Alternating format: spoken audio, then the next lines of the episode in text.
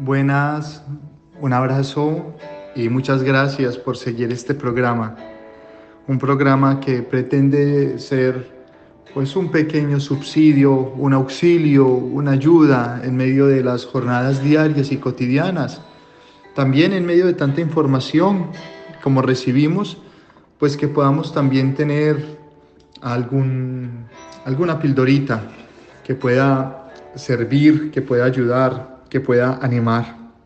Había una vez un, hermoso rosal en medio de una pradera y junto al rosal eh, creció una planta de cardo, fea y sin gracia. El rosal, a pesar de ser tan hermoso, no era feliz y veía con envidia al cardo que siempre sonreía e irradiaba una alegría inusual. Un día el rosal no aguantó más y le preguntó al cardo la razón de su permanente alegría, a lo que éste le respondió, soy feliz porque me siento profundamente amado. ¿Amado? Y puede saberse quién te ama. Que yo sepa, todos los que pasan por aquí se detienen absortos ante la belleza de mis flores y se extasían con mi perfume. En cambio a ti nadie te mira. No sé cómo nadie te ha arrancado todavía. ¿Y quién habla de la gente que pasa por aquí? exclamó el cardo. Yo me refiero al sol. Él nos ama a ti y a mí, y eso me hace inmensamente feliz. ¿Nos ama el sol? Preguntó sorprendido el rosal. Pero si está ya muy lejos, jamás se nos ha acercado, nunca nos ha dirigido siquiera la palabra. Jamás ha acariciado mis flores ni se ha deleitado con su perfume. ¿Cómo va a amarnos el sol? Me parece, amigo Cardo, que estás un poco loco. No lo creas, replicó el Cardo. Te aseguro que sin él ni tú ni yo podríamos vivir. ¿Y quién necesita el sol? exclamó el rosal. Entonces se propuso deshacerse de él, para demostrar que no lo necesitaba. Armado de paciencia, el rosal consiguió cuatro ramas largas y fuertes, las clavó a su alrededor y con ramas más pequeñas y paja construyó sobre él un pequeño techo, para no ver al sol. Ah, así estaba mejor. Ahora viviría feliz sin ese molesto sol encima pero pronto se dio cuenta de que aunque no veía el sol, aún sentía su calor, por lo que decidió juntar más ramas y construir paredes a su alrededor. Ahora sí, qué fresco se sentía. Pero pronto notó que todavía quedaban rastros de ese molesto sol. Su luz se filtraba a través de las ramas, así que decidió juntar mucho barro y sellar las paredes y el techo. Una vez concluida la obra, el rosal se sintió satisfecho. Al fin ya no quedaba ningún rastro de ese sol intruso, ni sus rayos, ni su calor, ni su luz. Por fin, el sol había dejado de existir. Y nuestro rosal en pocos días se empezó a sentir mal. Perdió su color, las hojas y los pétalos de las flores empezaron a caerse. Y aún así no se echó para atrás en su decisión. Finalmente murió.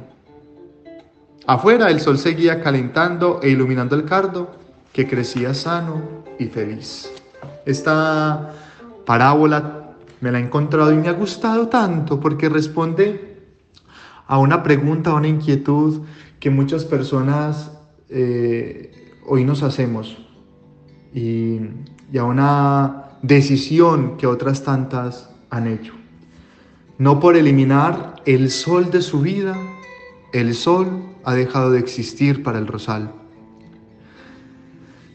Quien decide vivir sin Dios, quien decide eh, eliminar a Dios de su vida, simplemente se pierde de los consuelos, de las esperanzas y de la fortaleza que Él da.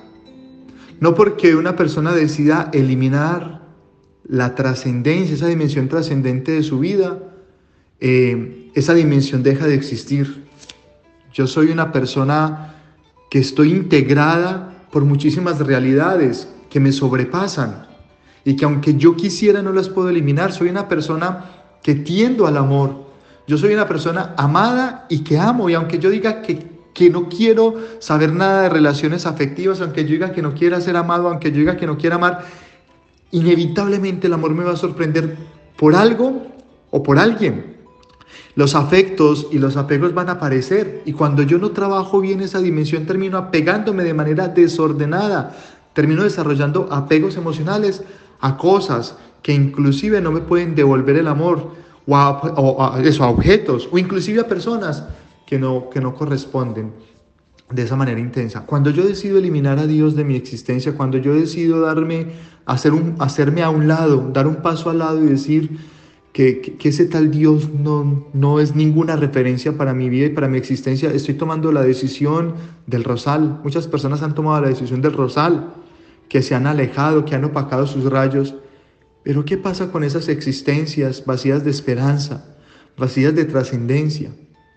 Dios, que es infinitamente eh, bueno, porque, es una, porque su amor es un amor maternal, respeta tanto nuestra libertad. Él nunca se quiere imponer. Aunque él, es, aunque él sabe todo lo que puede porque Él es Dios, Él no se quiere imponer en la libertad humana. De ahí que el pecado y que la tristeza no sean creación de Dios, sino ausencia de Dios. El pecado no es obra de Dios. Dios no creó el pecado. El, pecado, la tristeza, el dolor son consecuencia o son elección del mal uso de nuestra libertad. Cuando un hijo mm, desobedece una indicación de su padre o de su madre, cuando una madre quiere cuidar muchísimo a sus hijos y los protege, pero ellos en su libertad deciden buscar o hacer cosas que les terminan haciendo daño, no fue su madre la que les empujó, no fue su padre el que les empujó al dolor, es la decisión, es la elección de los hijos. Pero siempre está allí la madre o el padre para acoger, para recoger, para abrigar. Yo les invito a que piensen ustedes hoy si han construido alrededor de su corazón paredes y techos artificiales para opacar el amor de Dios en sus vidas, para alejar a Dios de sus vidas mientras ese amor sigue brillando afuera. Tal vez en este momento de angustia en el que sientes que no tienes ninguna salida, es porque de alguna manera tú has puesto estas ramas de tus preocupaciones, estas ramas de tu enfermedad, has cubierto con el barro de tu dolor ese sol, esa luz divina que quiere filtrarse, que quiere entrar, que quiere calentar, que quiere renovar. El Señor está siempre ahí, ese sol que ama al cardo y al rosal, ama, te ama a ti profundamente y aunque tú sientas que lo sientas lejano, porque no está allí como, como en esta, esta parábola del rosal que sentía que aquel que la amaba era simplemente el que le admiraba, el que, el que sentía su fragancia, pero es que el que le amaba era aquel que le hacía crecer, que, que, le, que le daba eh, herramientas y que le daba valor para poder eh, ser lo que era. Pues así el Señor, el Señor siempre está, Él nunca, nunca te ha abandonado, nunca te abandona. Él viene precisamente a hacer de ti un hombre, una mujer completamente nuevo. Si en este día en que recordamos ese amor de Dios grande, generoso, gratuito, efectivo, personal, pues le agradecemos ese don invaluable y con mucha humildad le pedimos que aunque nosotros nos olvidemos de Él, que por favor Él nunca se olvide de nosotros. Que el Señor Todopoderoso derrame su bendición de Padre, de Hijo y de Espíritu Santo sobre cada uno de ustedes, sobre sus familias y les acompañe siempre.